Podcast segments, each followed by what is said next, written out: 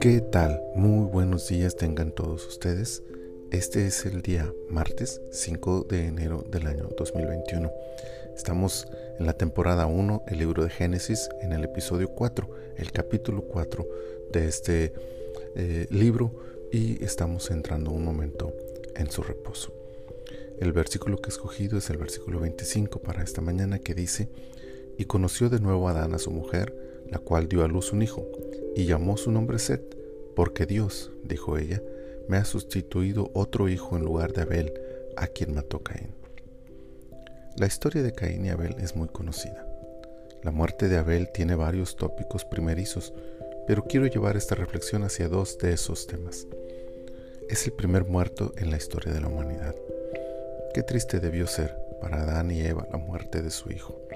Sabían que ahora podían morir, conocieron por primera vez el olor a la muerte y el dolor de la pérdida de un ser querido. Pero además es el primer asesinado. No fue cualquier muerte. Su muerte no fue por accidente o por causas naturales, sino por la mano de otro ser humano. En este evento podemos notar la capacidad humana de rebajarse y de pérdida de la conciencia hasta el grado de arrebatarle la vida a otra persona. Peor aún, si la relación entre esas dos personas era tan estrecha. Pero entonces llegó Seth. Al parecer tuvo que pasar un largo tiempo para la llegada de este nuevo hijo de Adán y Eva. El nacimiento de Seth marcó también un momento primario. Es el primero que provee, con su sola llegada al mundo, consuelo y esperanza. Es entonces, al igual que Abel, aunque aquel en otro sentido, símbolo y figura de Cristo, quien con su sola venida al mundo trajo esperanza y salvación a la humanidad. ¿Qué más decir de Jesús, quien con su acto de sustitución tomó el lugar que nos correspondía en el castigo merecido por nuestros pecados y recibió la condena de nuestra maldad? Maldad que es inherente a nuestra naturaleza, está insertada en nuestro interior y resulta imposible librarnos de ella, tal como Caín. Entenderlo nos lleva a aceptar nuestra realidad y destino de muerte. Pero Seth trajo alegría, consuelo y esperanza al corazón de sus padres, lo mismo que ocurre cuando le abrimos las puertas de nuestra vida a Jesucristo.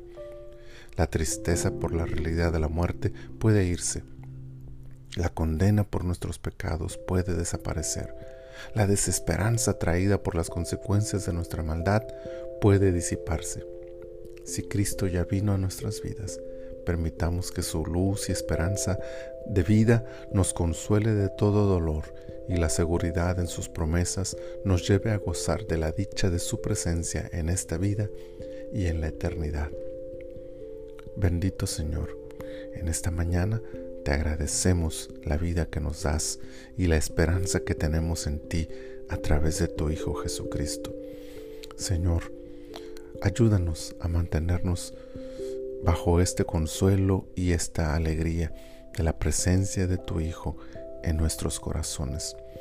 Ayúdanos a vivir una vida agradecida contigo por el privilegio que nos has dado de recibir a tu Hijo Jesús y de encontrar en Él perdón, consuelo, esperanza, fortaleza, ser librados de la condenación que merecíamos a través del acto de sustitución que Él hizo por nosotros en la cruz del Calvario.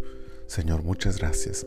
Te adoramos y te bendecimos en el nombre de tu Hijo Jesús. Amén. Que este día sea un día maravilloso, lleno de éxitos en todo lo que ustedes emprendan y como dice en otro pasaje de la Escritura, que todo lo que haga su mano prospere. Mi Señor les bendiga abundantemente.